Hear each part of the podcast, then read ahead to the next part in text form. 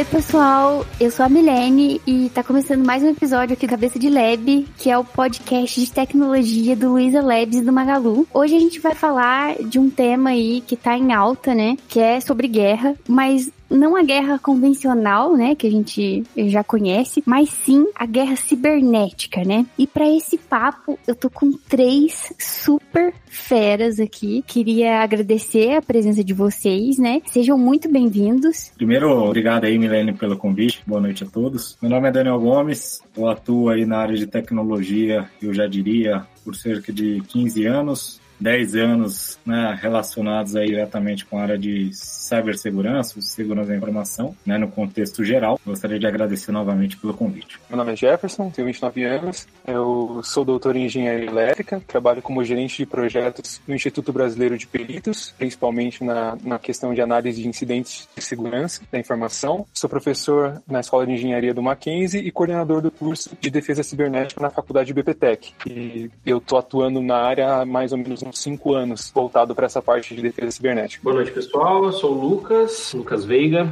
pode me chamar de Veiga ou de Lucas. Sou filho da cidade Franca, terra do Magalu, então é um grande prazer estar participando desse, desse podcast com vocês. Atuo na área de, de tecnologia tem aproximadamente 15 anos e mais voltado para a área de, de segurança deve ter uns 10 anos já desde que migrei para São Paulo e agora voltei para minha terra querida, voltei para Franca.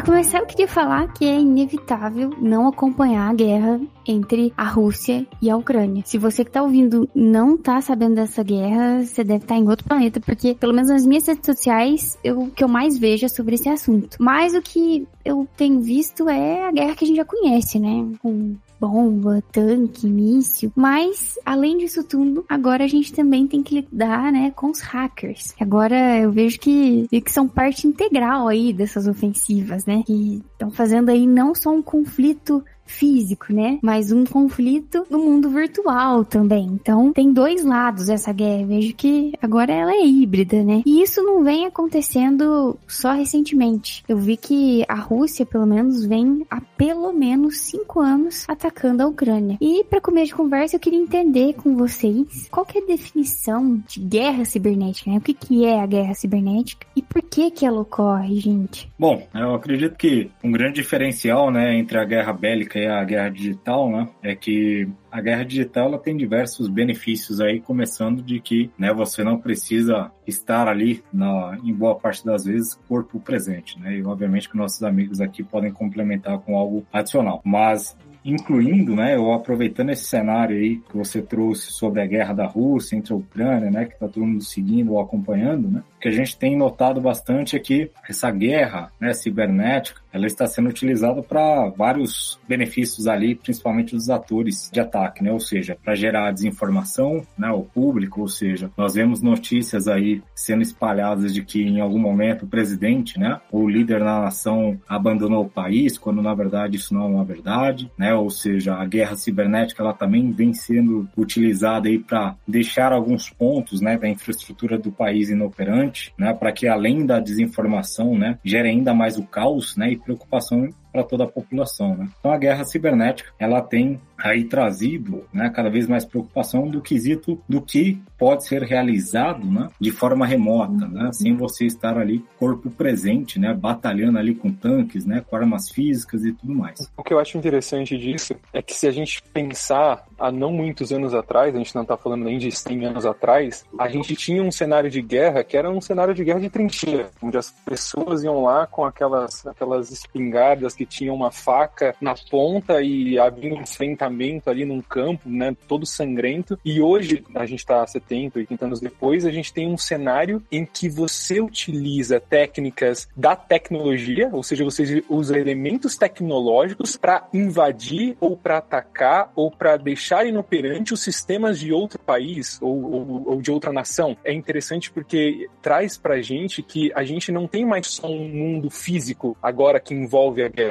mas a gente tem um mundo que a gente chama hoje de cyberespaço. Não é um espaço que a gente toca do ponto de vista físico, não é um espaço onde eu coloco a mão, mas ele é digital, ele é totalmente digitalizado, ele é totalmente tecnológico. Porém, contudo e todavia, o impacto dele é físico, porque quando você vê num cenário de guerra cibernética e você percebe, por exemplo, que um sistema que controla uma usina nuclear foi invadido ou foi atacado, você percebe que aquilo pode gerar um impacto físico, porque se aquilo, se aquela usina, por exemplo, sofre um problema, ali tem ali uma, uma, uma ação indevida desse, desse ataque cibernético, você pode ter uma, uma explosão que pode gerar milhões de mortes. Então, embora a gente esteja falando de um ambiente que é totalmente digital, talvez o impacto dele no âmbito físico é enorme. Então, é, é, é interessante a gente começar a pensar, quando a gente fala de guerra cibernética, é que embora a gente não veja ali alguém passando por uma situação física, uma, um tiro alguma coisa mais, vamos ser brutal do ponto de vista físico, você pode ter um desencadeamento de uma guerra cibernética que gera esses problemas nas pessoas de uma forma enorme. É um cenário bem interessante porque a gente está dividido agora entre um mundo que é físico, né, que a gente está tocando, e entre um mundo tecnológico, que ele é acessível por sistemas, acessível por softwares, pela internet, e tudo é conectado hoje. Então, o campo da guerra cibernética, vamos dizer assim, que ele é mundial, porque como está tudo conectado na internet, então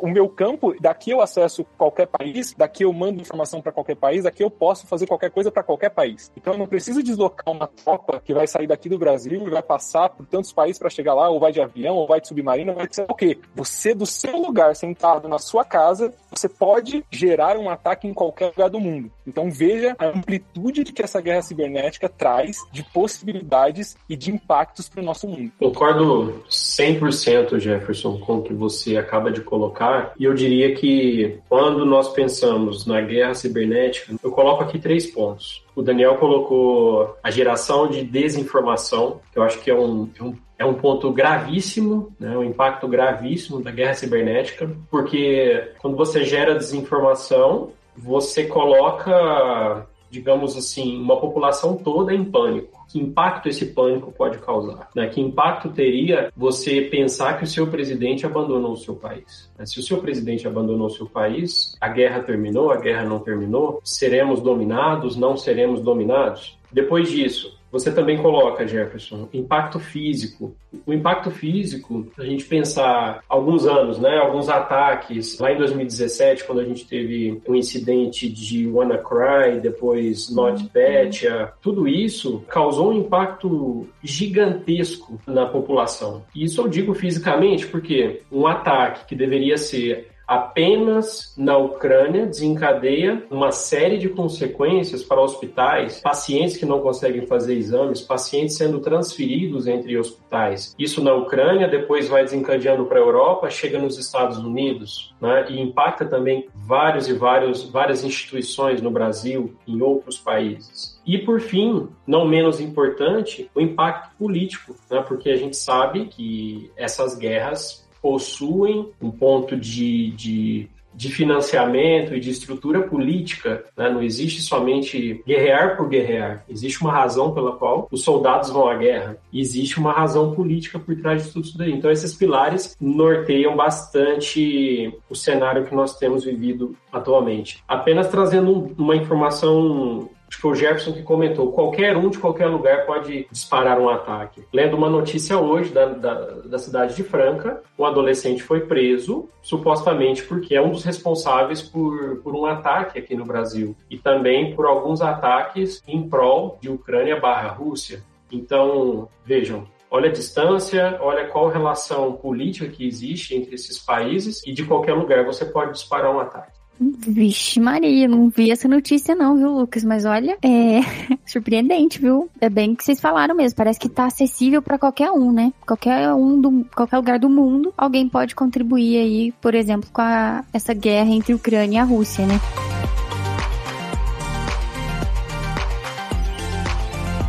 Aí até o Daniel, né, comentou sobre o presidente, né, que saiu aquela fake news aí que ele tinha abandonado, né, o país. E eu vejo que isso gera, assim, um pânico na população, né? Não só com isso. Eu vi outra notícia também falando que eles conseguiram derrubar a internet, né? Da Ucrânia. Imagina, assim, eu não consigo enxergar um cenário favorável sem internet, né? O pessoal já tava em desespero pela guerra, sem conseguir se comunicar com os familiares. Eu imagino o pânico que a população ficou, né? E eu vejo que vocês comentaram sobre o termo, né? Desinformação. A desinformação é isso, é utilizar, né, da, da tecnologia para invadir lugares não só, por exemplo, um ataque financeiro, né? É o que a gente tá mais acostumado. Ah, tal grupo fez um sequestro de dados e tá pedindo dinheiro para ter o resgate desses dados, né? Para devolver esses dados. Hoje eu vejo que a Rússia tá atacando a Ucrânia não é assim com a finalidade financeira, né? É meio que ataque psicológico, né? Esses tem essa visão? Seria isso, esse termo desinformação? É, eu entendo aí, Milene, que o, o, detalhe da desinformação é um dos, vamos dizer assim, que é uma das técnicas, né?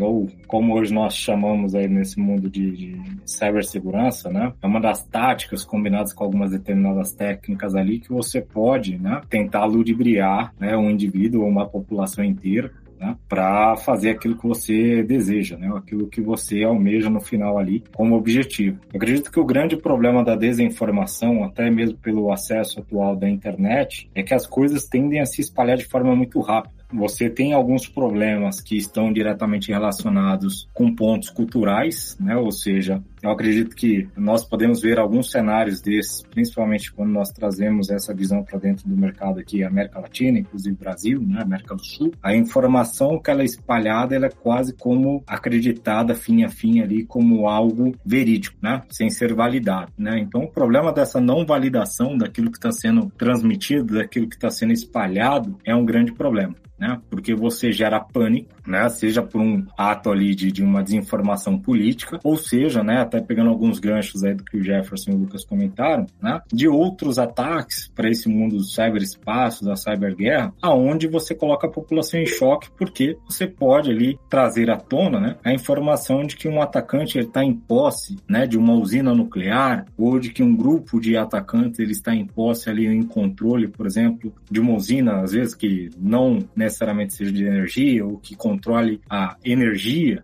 né, de um país ou mesmo o sistema pluvial, né, aonde nós já vimos casos aí no passado onde, através desse tipo de controle, tentaram né, incluir, por exemplo, mais cloro do que deveria ali num, num sistema desse, né, principalmente ali de, de saneamento, de água e tudo mais, aonde, né, caso o atacante tivesse sucesso, poderia infectar né, ou gerar a morte de diversos cidadãos né, em um determinado país através ali de uma infecção em massa. Então, eu acredito que a desinformação é um grande problema pela não validação que as pessoas costumam fazer em busca da realidade, em busca da verdade. Daniel e Jefferson, posso fazer uma pergunta barra provocação para vocês aí? Claro, claro. Quando a gente fala de desinformação, a gente pegar o cenário Rússia, Ucrânia. Suponhamos que tivemos a propagação de uma desinformação ou várias fake news. A gente sabe pelas notícias que logo após essas propagações a população perdeu sua conexão com a internet. Né? Então, como validar né, se aquela informação que eu recebi é verdadeira, uma vez que um ataque também removeu o meu acesso à internet? O que eu posso dizer é que quando você olha para o cenário de uma, de uma guerra cibernética, a palavra forte da guerra cibernética é desestabilizar. Né? O objetivo central de uma guerra cibernética é você desestabilizar o outro lado de forma que você esteja prejudicando o acesso à informação e também o acesso a sistemas que de alguma forma controlam setores essenciais. Né? Então, é, é, por exemplo, uma das situações que houve recentemente foi um aviso dizendo que os postos de combustíveis iriam fechar. Pode parecer uma coisa simples, mas o que, que aconteceu? Gerou uma debandada de pessoas para postos de, de combustíveis desesperadamente porque achavam que aquilo ia fechar por causa da guerra ou por causa do que estava acontecendo. O que eu posso dizer é o seguinte: quando você gera uma, uma desinformação, ela é desinformação até que a informação seja validada. Então, qual que é o segundo passo depois da desinformação? É exatamente você retirar a capacidade das pessoas de terem acesso a uma informação válida. Então, a partir do momento em que você lança algum tipo de desinformação ou algum tipo de fake news, passo seguinte, se você quer que ela se sustente, é exatamente esse. Faz sentido do ponto de vista de cronologia de um ataque cibernético, de que você lance alguma informação que não é verdadeira e em seguida você consiga, por algum intervalo de tempo, bloquear ou impedir que aquelas pessoas saibam que aquilo é verdade. E até que elas cheguem a essa informação, você tem um caos por menor ele que seja, ou por mais regional, ou por mais concentrado que seja, e isso vai gerar ali alguma destabilização no governo daquela região daquela, ou daquele país. É difícil de você manter mecanismo, porque normalmente o que, que acontece? Quando a gente fala de guerra cibernética, a gente tem atrelado um outro termo que é pouco discutido ainda, mas que já é também muito completo, que é a guerra eletrônica. Né? O que, que é a guerra eletrônica? A guerra eletrônica é exatamente você impedir que aquele país tenha formas de se comunicar. Então, por exemplo, o que aconteceu aconteceu recentemente na, na Ucrânia, quando derrubaram o acesso que se tinha de internet, eles ativaram alguns acessos via satélite. Por quê? Porque você tem uma comunicação via satélite que manteve ali, de alguma forma, ainda que precária, uma conexão para as pessoas poderem se conectar e principalmente para os serviços essenciais, que eles tentaram manter ali os serviços essenciais de saúde e tudo mais conectados para poder ter informações transitando. Então, é difícil você conseguir validar uma informação a partir do momento que você perde hoje a sua maior fonte de informação, que é a internet. Porque na evolução da humanidade, se a gente pode dizer isso, a gente chegou num ponto em que onde você busca informação? Somente na internet. Se a gente for chegar assim numa conclusão efetiva, de onde vem qualquer informação que a gente valida? Alguém vai no jornal, tem pessoas ainda que gostam e que vão lá, mas qual que é a porcentagem disso? Todo mundo acessa jornal via internet, todo mundo acessa notícias via internet. Então, a partir do momento em que você corta isso, vamos dizer que a chance de você validar que aquilo é verdade ou não cai muito, muito, muito. Chega a quase Jefferson. a 100%, né? De... Posso te dar um exemplo? No meu ocorreu isso ontem. Ontem pela manhã, me levantei para trabalhar e percebi que, na verdade, eu levantei para trabalhar, minha filha estava um pouco adoentada, fui com ela até o pronto-socorro. Lá eu percebi que eu estava sem acesso ao 4G. Ah, tá tudo bem. Tentei ligar para minha esposa, também não consegui. Nossa. A primeira coisa que já me veio à mente foi um ataque. Atacaram o operador. Cheguei a casa, cheguei a casa sem internet. Falei, nossa, foi um ataque generalizado. Só que eu não tinha como checar isso. Exatamente. Porque eu não tinha acesso a nada. Então, me senti ilhado, né? Me senti isolado, sem formas de, de, de fazer uma verificação do que estava acontecendo. E a minha alternativa seria pegar o carro e ir para casa de alguém que usasse outro provedor. Eu não teria nem como ligar para essa pessoa. Então, é, é, exatamente isso que você está dizendo, né? O recurso é escasso, né? O recurso Sim. se torna muito escasso. Exatamente. Eu costumo dizer, e até aproveitando que o Jefferson comentou, que o pessoal tenta fazer, até com essa guerra é, no cyberespaço, a guerra cibernética, gerar uma gaiola de Faraday ali gigantesca, né? Aproveitando essa, essa linha de raciocínio do, do, do, do, combate ali, né? Onde você vai afetar componentes eletrônicos, né? Você vai impedir que os sinais deles saiam de uma determinada área ali. Né? Existem vários pontos aí que, quando nós falamos de desinformação, né, que são explorados, né? Principalmente tendo em vista que o usuário, né, ou o ser humano, ele vai ser o elo mais fraco, né? Com a desinformação, um dos itens que eu acho que são com certeza mais explorado é o fato da psicológico, né? Ou seja, ok, aconteceu aqui, eu tenho uma desinformação, eu estou sem acesso a determinado conteúdo e estão dizendo aí que é, tropas, seja utilizando meio físico, atacantes digitais, estão ali em posse de determinados sistemas ou estão ali divulgando informações ou divulgaram de forma temporária uma informação que pode não ser verídica. Né? Isso vai fazer ali com que poucas pessoas consigam refletir de forma lógica se aquilo ali é uma verdade né, ou não. Né? E esse é o grande problema, né? ou seja, como eu posso validar. Né? E aí vai muito, né, obviamente, do, ponto de vista psicológico da pessoa, de quão preparada ela está, crer e esperar, ser um pouco mais cético na informação ali, naquele determinado momento e em algum determinado período de tempo buscar ali uma validação ou não buscar, né, simplesmente acreditar que aquele caminho dela se faz mais lógico, porque não estamos aí obtendo alguma informação diferente daquela que nos foi passada, e isso pode ou não ser parte de algo maior, né? Enfim, é, eu acredito que a desinformação e o, a afetação ali de forma psicológica das pessoas é um grande problema, né? Isso, de novo, faz parte da desinformação, mas só colocando um pouco mais de contexto aqui, né? É, só para fechar esse ponto, né? É até por isso que a gente assiste sempre esses filmes dos Estados Unidos que de repente caiu o asteroide, para o que tá passando na televisão e vem lá uma imagem falando: olha, o asteroide caiu, todo mundo tem que evacuar e tudo mais. É até por isso que hoje, quando se pensa em guerra cibernética, embora pouco se reflita sobre isso, é a importância de que você tenha canais alternativos de comunicação com a população que não dependam da internet. Então, por exemplo, a partir do momento que caiu a internet, o que, que deveria né, se pensar? Então, já que eu não tenho mais esse canal com a minha população, qual é o canal de segurança que eu tenho? Por exemplo, a gente pode pensar no Brasil. Será que a gente tem um canal de segurança hoje para transmitir uma informação caso aconteça um desastre, por exemplo? São preocupações que a gente ainda não tem, mas que isso vai começar com esses eventos atuais que são tristes, a gente vai começar a pensar mais sobre isso. Então, assim, lançaram uma notícia falsa, caiu, derrubaram a nossa comunicação pela internet. O que, que a gente vai fazer? Bom, vou transmitir ondas de rádio AM, analógicas ou FM, para poder mandar uma informação para todos os rádios do país falando: olha, a notícia que acabou de chegar X é uma notícia falsa. Ou eu vou transmitir via pela televisão ou por algum outro tipo de, de comunicação que, eu, que vai ter aí para o futuro. Então, a decorrência da guerra cibernética frente à desinformação vai trazer para os países e para a gente uma preocupação de que a internet, essa é a verdade, não pode ser o nosso único canal de comunicação e o nosso único canal de recebimento de informações. Embora antiquado, pode ser que num futuro as tecnologias que a gente chama de ultrapassadas sejam aquilo que vai nos proteger contra situações como essa. Então acho algo interessante da gente começar é. a pensar, porque vai acontecer uma hora ou outra.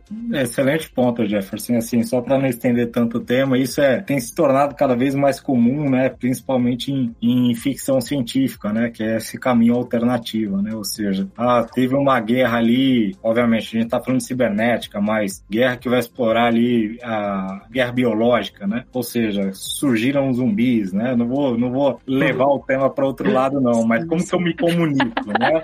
É minha rádio. Falar em zumbi é tema preferido eu, eu, eu, eu, pego o copinho, estendo o cordão e falo com o meu vizinho no cordão. É isso, excelente, excelente ponto. Esse caminho alternativo da comunicação para validar a veracidade do fato é, com certeza, tem que ser pensado, tem que ser levado em conta. Confesso que, principalmente depois dessa fala, Jefferson, me deu um, um ponto de preocupação, sabe? Fiquei pensando aqui, falei, como que a gente tem dependência, né? Até do exemplo do Lucas também, né? A gente tem uma dependência muito grande da internet, né? Então, se cair mesmo, né? O que a gente faz, né? Nossa, é um ponto bem importante que realmente vai virar uma preocupação aí, né? Pro futuro, né? Pra, pra agora já, né? A gente vendo esse cenário que tá rolando.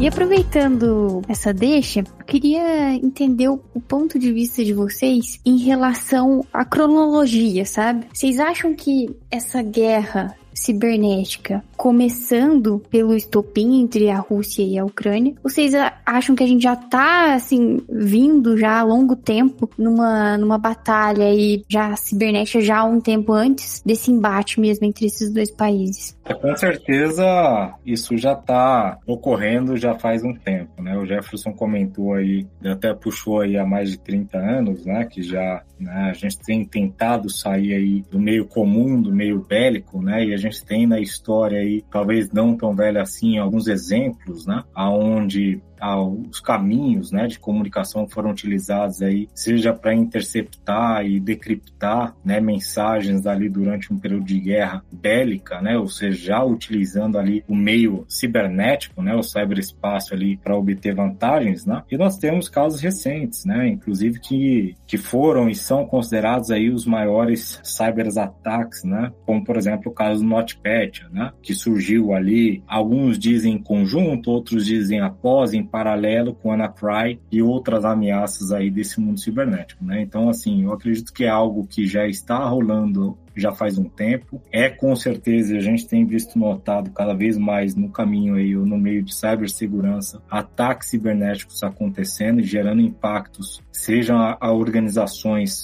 que têm uma certa influência, um certo impacto aí em mais de um país, né? E também casos, né, como nesse caso do Notepad, que se tornam aí um ponto histórico, né? Ou seja, o maior ataque cibernético já registrado na história que teve aí, uma maior afetação a nível global, né? Até porque uma das coisas que eu gosto de dizer é que, diferentemente, né, das empresas, das organizações onde você tem ali um caminho com investimentos, né, ou com, com poder ali financeiro limitado, o cybercrime em si é o contrário. Você tem organizações criminosas que eu diria, talvez, que têm recursos ilimitados por investimentos, apoios de nação, né, aonde aquele recurso ali é quase inacabável. Né? Ele tem muito mais recurso e muito mais tempo para investigar, para buscar, para planejar como causar um impacto global do que as organizações que estão em busca ali de como se proteger. Muito interessante esse ponto, Dani. Direto à sua pergunta, Milene. Eu creio que isso não é de hoje, né? nem poderia ser. Não existe a, a guerra sem um ensaio, né? sem uma preparação. Então, veja, países já se, se observam há muito tempo. Né? A gente vê os maiores grupos, né, os mais conhecidos grupos hackers estão onde? Coreia do Norte, Rússia, Ucrânia e Estados Unidos. A gente tem informações, né, notícias de, de países que já estavam, digamos assim, penetrados, né? É, por exemplo, Rússia dentro dos Estados Unidos, coletando informações há muito tempo, infiltrados ali sem serem percebidos. Né? A guerra ela não, não começa, é lógico, existe um estopim, mas ela, ela, nos bastidores ela já vem acontecendo há bastante tempo. É, eu, eu chuto a dizer que é difícil definir quando ela começou e talvez ela nunca vá acabar. Para mim essa é a verdade. Quando começou a guerra cibernética? Bom, desde que se conectaram à internet, ali para mim nasceu a guerra cibernética. A partir do momento em que conectaram o mundo inteiro numa rede mundial de computadores, que foi óbvio um grande avanço para a sociedade e para a globalização né, do mundo, ali basicamente começou a guerra cibernética, porque ali começaram a perceber o seguinte, é aquilo que a gente falou. Antes eu tinha fronteiras, então eu não posso passar para o outro país se eu não tirar o visto ou se eu não fizer alguma ação que alguém vai me ver entrando, a menos que eu, claro, tenha uma camuflagem muito grande. A partir do momento em que a gente tem uma rede mundial de computadores, o vizinho ao lado pode ser a China, o vizinho ao lado é a Rússia, o vizinho ao lado é a Antártica, é, ou qualquer lugar do mundo. Então veja, a partir desse momento, todo mundo percebeu que ali era um caminho. E mais do que isso, se a gente pensar, a partir do momento que surgiu a internet, essa dependência que a gente fala que hoje é uma dependência nossa, ah, eu preciso estar com o meu celular, eu preciso estar na internet, eu preciso estar no Instagram. Meu Deus, caiu o Facebook durante algumas horas, o que, que eu faço? Caiu o Instagram, nossa, eu não, não sei o que fazer, não sei, não sei fazer outra coisa. Mas essa dependência, ela se reflete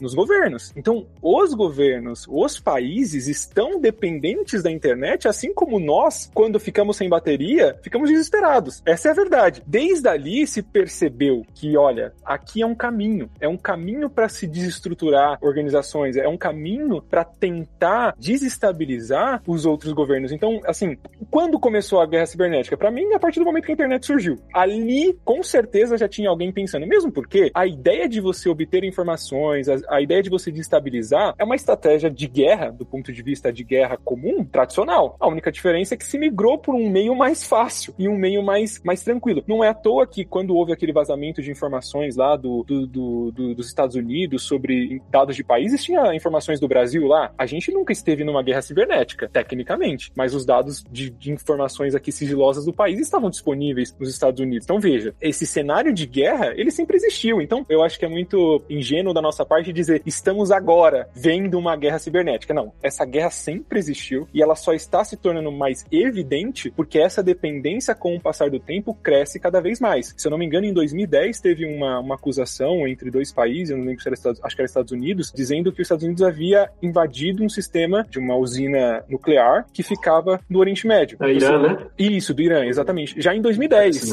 Ou seja, a gente tá, isso foi há 12 anos atrás e a gente tinha uma tecnologia muito menos evoluída, porque 10 anos em tecnologia é muito, né? Na verdade, um ano em tecnologia você evolui de uma forma absurda em velocidade de conexão, em, em capacidade de processamento e tudo mais. Então veja, essa guerra ela tá acontecendo e para mim ela nunca vai terminar. Não, não é porque uma guerra específica começou ou terminou que ela vai parar, ela continua, porque ainda que você não tenha uma guerra no sentido estrito de desestabilização, para o seu governo saber informações do outro lado ou ter informações que você retira, como até a gente falou, a influência de outros governos é para tentar algum tipo de ação, então inserindo ali uma informação falsa, tudo isso é vantajoso do ponto de vista estratégico, se a gente for pensar. É horrível, e é claro, é sempre quem vai sofrer sofrer a população que está lá na ponta, mas ela continua. Se a gente fosse dizer um marco temporal, esse marco temporal não existe, porque a guerra cibernética sempre existiu, só que a gente nunca prestou talvez tanta atenção nela quanto a gente está prestando agora.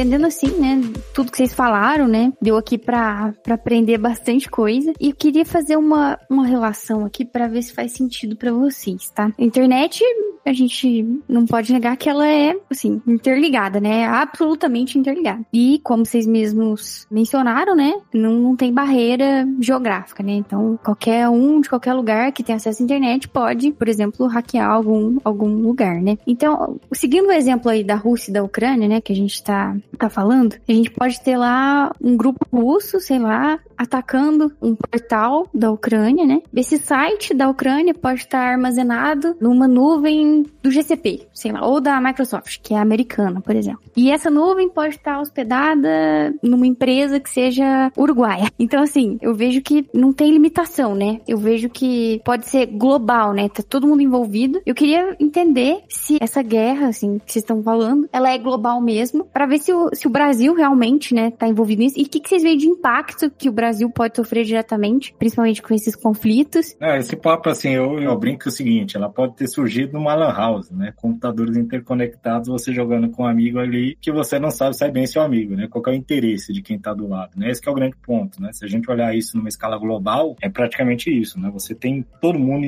interconectado, né? E quando a gente olha para esse cenário que você trouxe aí, até para responder sua pergunta, Milene, isso ganha uma escala global, mesmo países que não estão dentro diretamente da guerra sofrem, né, os impactos dessa guerra, com certeza. Porque assim, nesse momento, no cyberespaço, na cyberguerra, né, os atacantes eles estão utilizando de técnicas ali comuns, né, ou de técnicas geralmente inovadoras, né, que é conhecida aí como novel techniques, né, no, no nosso mercado, para justamente testar ali o poder de defesa né, do, do inimigo ou daquela nação que se torna ali um alvo. Né? Então, se eu testo isso contra essa nação, né, ou se eu testo isso contra o meu alvo e eu tenho uma taxa alta de sucesso, automaticamente eu começo a permitir que outras pessoas, que outros grupos ali de cyberataque comecem também a utilizar das mesmas técnicas ou das mesmas ameaças para afetar outras organizações, outras nações que não têm nada a ver com aquela guerra, porque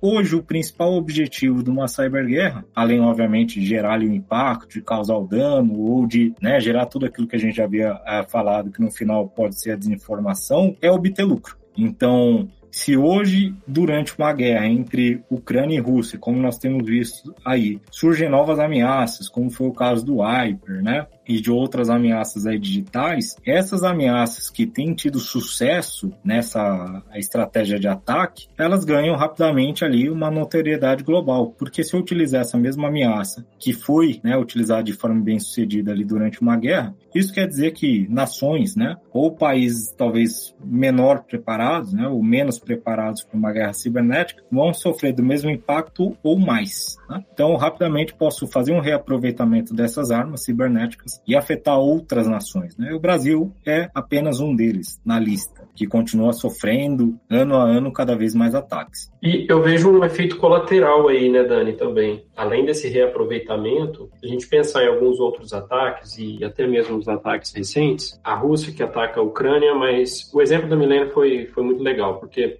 tem um servidor ali, o foco do ataque é a Ucrânia, a partir da Rússia. Porém, existe um servidor em um determinado local que tem uma conexão com o país e esse país e esse servidor na Europa também tem uma conexão com a América do Norte ou com a América Latina. Aí o ataque já se propagou numa escala global para algo que deveria ser direcionado. Acho que nós sentimos também efeitos colaterais em muitos ataques sem saber de onde veio, para depois a gente entender o que está acontecendo e onde foi a origem desse ataque. Então, para empresas, vamos pensar no mercado privado, as empresas precisam estar com, digamos assim, creio que esse cenário que a gente tem vivido tem ligado o alerta das companhias, das empresas, para um olhar mais, com uma postura um pouco mais proativa, no sentido de, de, de ligar o seu radar, entender o que está acontecendo numa escala global e se prevenir na medida do possível para aquilo que há de mais recente, de mais imediato. Então,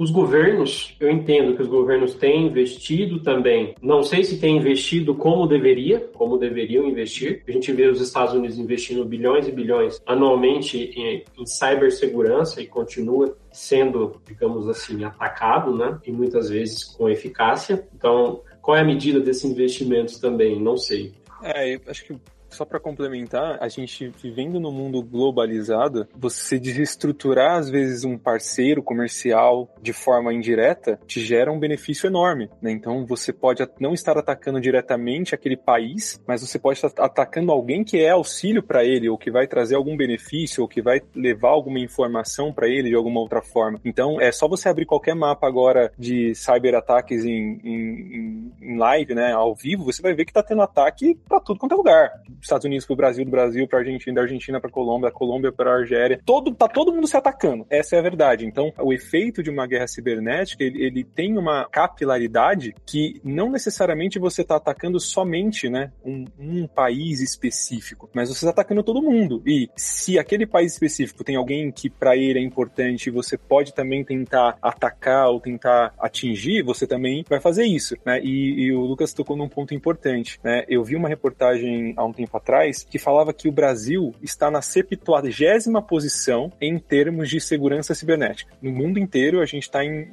em 70, que é péssimo pensando do ponto de vista do tamanho do Brasil e, e, e, enfim, da quantidade de informações por causa da nossa população que é gerada. E mais do que isso, o Brasil é o segundo país no mundo onde ataques cibernéticos geram prejuízos, tanto para pessoas quanto para empresas. Ou seja, a gente está na segunda posição no mundo de lugares onde esses ataques geram prejuízo. Então, essa preocupação com a guerra cibernética globalizada tem que gerar exatamente o que o Lucas disse, uma preocupação do governo, e claro, e das empresas em perceberem que isso está aí. Não tem como fugir. Não tem como eu achar que o meu sistema está preservado porque eu tô aqui no meu cantinho, né? Eu tô aqui cuidando aqui da minha, da minha empresa pequenininha, então não tem problema. Não. Você está na internet, então você está envolvido nessa guerra de alguma forma. Infelizmente, você pode também sofrer algum efeito a respeito disso. Você pode sofrer algum ataque, você pode sofrer algum tipo de ação, mesmo achando que você está tranquilo. Porque como essa guerra é, é global e está indo ataque para tudo quanto é lado, e muitas vezes os ataques nem sempre são direcionados, né? A gente, Daniel e o Lucas podem comentar, muitas vezes você solta por aí N tipos de vírus pela internet que ficam procurando uma porta e a porta que ele encontrar ele vai entrar. Pode ser que não, você não era o alvo, mas como a sua porta estava aberta, é ali que vai acontecer uhum. uma, uma ação. Então a gente pode dizer que essa preocupação com a guerra cibernética vai trazer também, do ponto de vista global, de que não adianta eu pensar que porque eu tenho o meu computadorzinho ali quietinho, que eu não estou participando ou vulnerável a ela, porque na verdade eu estou. Um ponto que o Jefferson toca, que são as empresas, né?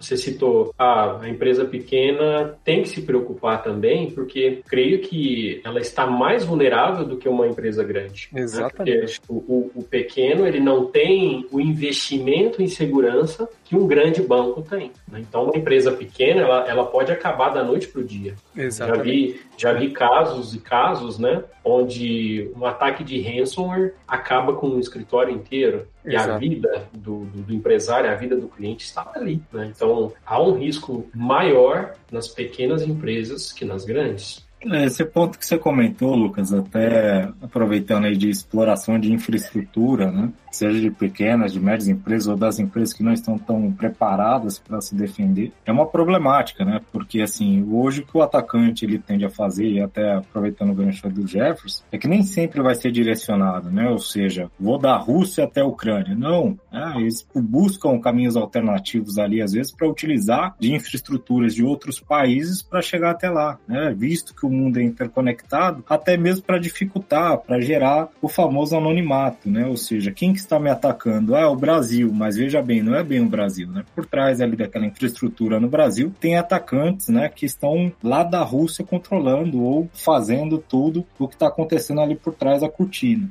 Né? E isso aí é o que eu acho que se torna o maior desafio, principalmente para empresas que trabalham aí com inteligência de ameaças, né? Ao invés de conseguir simplesmente apontar o dedo que por conta da origem ser aquele determinado país, de que é ele que está atacando, né? Muitas das vezes são outros países, outras nações que estão utilizando aquilo ali como um caminho. Esse, esse é um grande ponto. A real é que tá online, tá exposto, né? Tá assim, exposto a receber um ataque, seja ele, igual vocês mencionaram aí, empresas pequenas, né? Ou até o usuário, né? Até eu lembrei aqui, gente, de uma coisa. Vocês comentaram, nossa, tem pessoa que perde a empresa inteira por um ataque, né? Porque não tem investimento na área de segurança. Ano passado, até uma coisa que o, o Labs aqui, né, a gente teve que se adaptar. Teve aquela, aquela vulnerabilidade naquela biblioteca do Java, na liblog4j. Não sei se uhum. vocês viram. E assim, era uma vulnerabilidade crítica, né? Tanto é que foi divulgada como Zero Day, né? Que é aquelas que saem como urgente. E assim, foi uma corrida pra.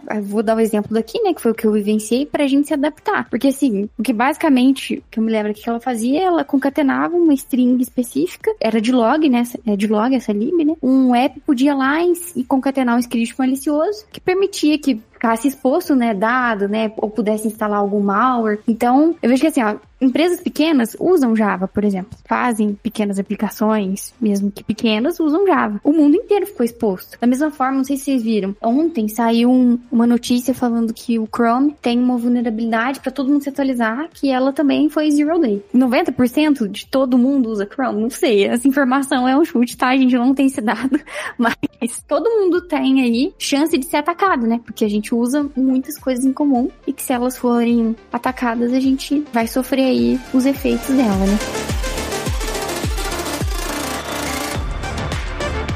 Puxando aqui já para a última pergunta, né, que eu tenho aqui, eu queria entender o que, que vocês enxergam do futuro, sabe? Vocês acham que realmente só vai ficar seguro quem tiver no offline? O que, que é o desfecho que vocês veem aí do futuro? Eu iria para uma caverna e ficaria por lá. Eu diria que esse papo é um papo para fazer no bar.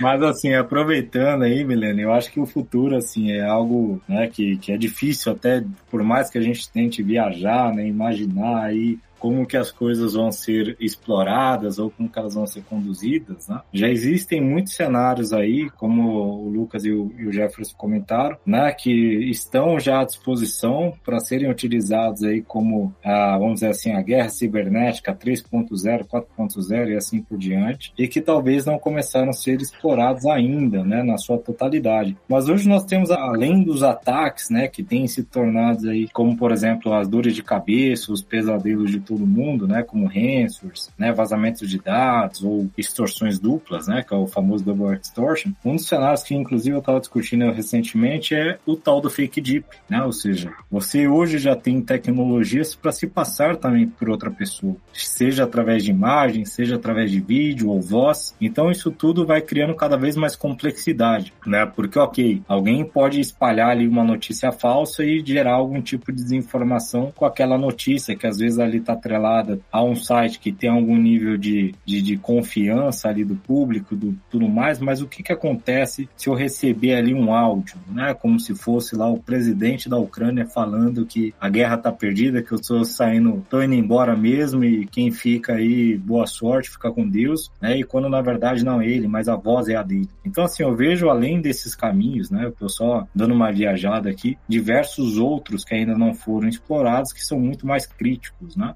Que com certeza vão ser utilizados aí no futuro. Né? Então, assim, de fato é, a guerra cibernética ela traz diversos ganhos, né? Porque eu posso gerar interrupção da infraestrutura praticamente inteira de um país, né? Já que está tudo conectado, desde um aquário até uma casa e assim por diante. Assim como eu também não preciso colocar nenhum guerreiro meu ali para morrer em campo tomar tiro ou dirigir algum veículo ali que pode quebrar a qualquer momento. Então é isso, da minha parte, né, pelo menos. Bom, eu vou deixar o professor pro, pro final, porque como estudioso vai nos ajudar nesse, nesse aspecto. A minha visão, olhando né, o cenário que nós temos lidado, com toda a inteligência com que nós trabalhamos atualmente, não dá para se desvencilhar sem se desconectar. Eu não consigo enxergar uma, uma relação segura sem a desconexão. Até os mais, os caras de segurança, né? Eles na casa deles tem, conheço pessoas que têm firewall, vários roteadores, rede segmentada para rede doméstica. Então é uma preocupação que todo mundo tem. Mas se a gente partir do ponto de que,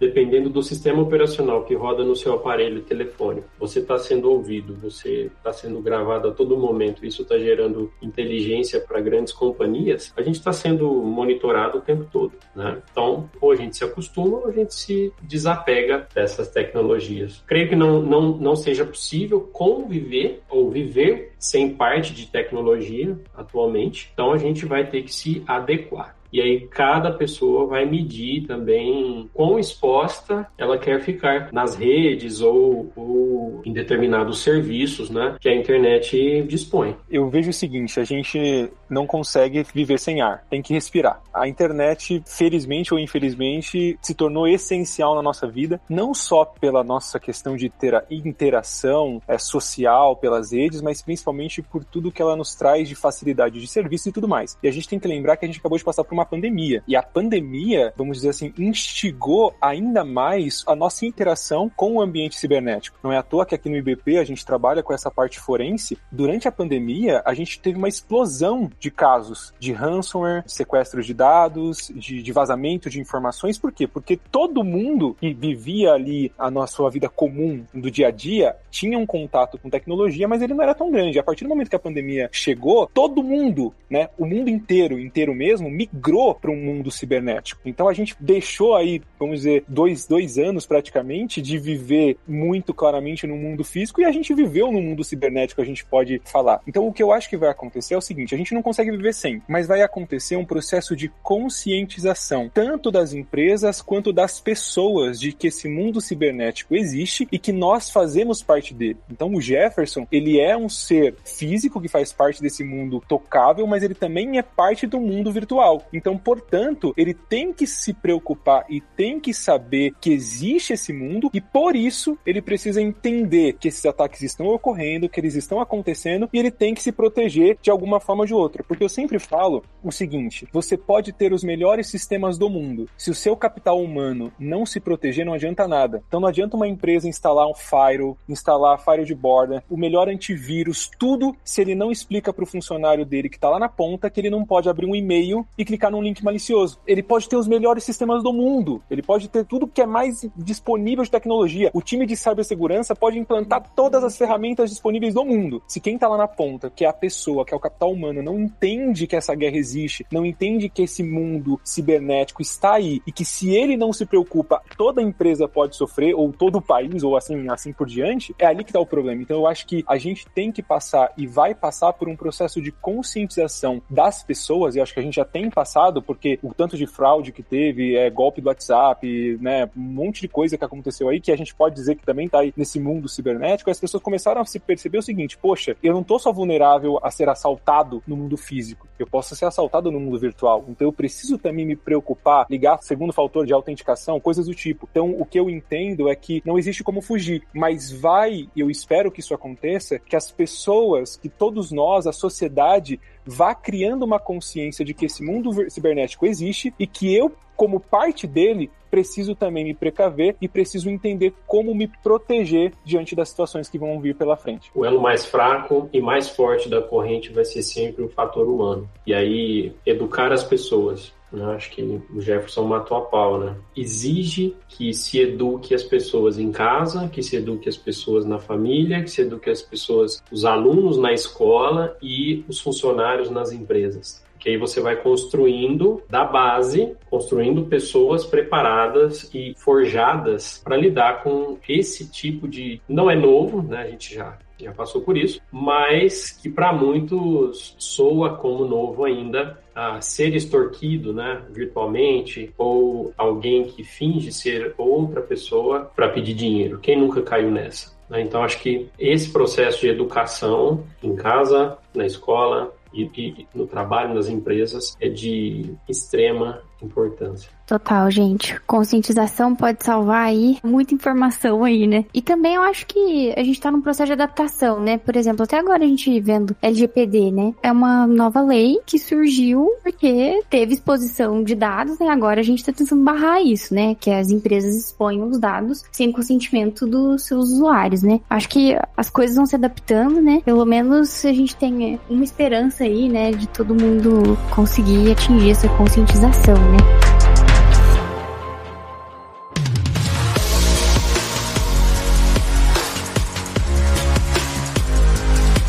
Bom, se você que tá ouvindo aqui curtiu o papo e também, além de mim, virou fã desses caras e quer ter uma parte 2 para continuar com o tema ou falar de outro tema que envolve segurança, manda pra gente nas nossas redes sociais. Hoje a gente tá no Instagram e no Twitter como arroba.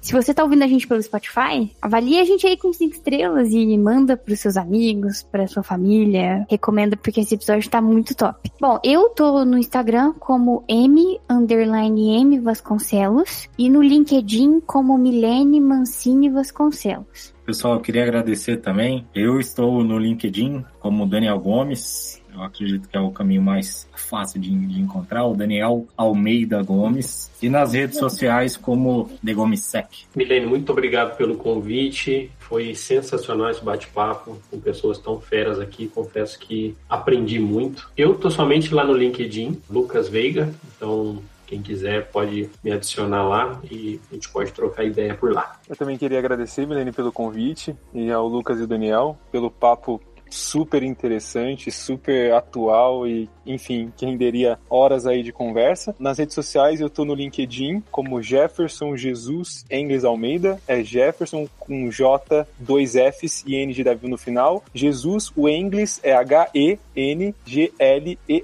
Almeida. E no Instagram é Jeff com J e dois Fs, underline Engles, H-E-N-G-L-E-S. Jeff underline Engels. Boa, ainda bem que você soletrou. Aí sim. Gente, então valeu e até o próximo episódio. Falou!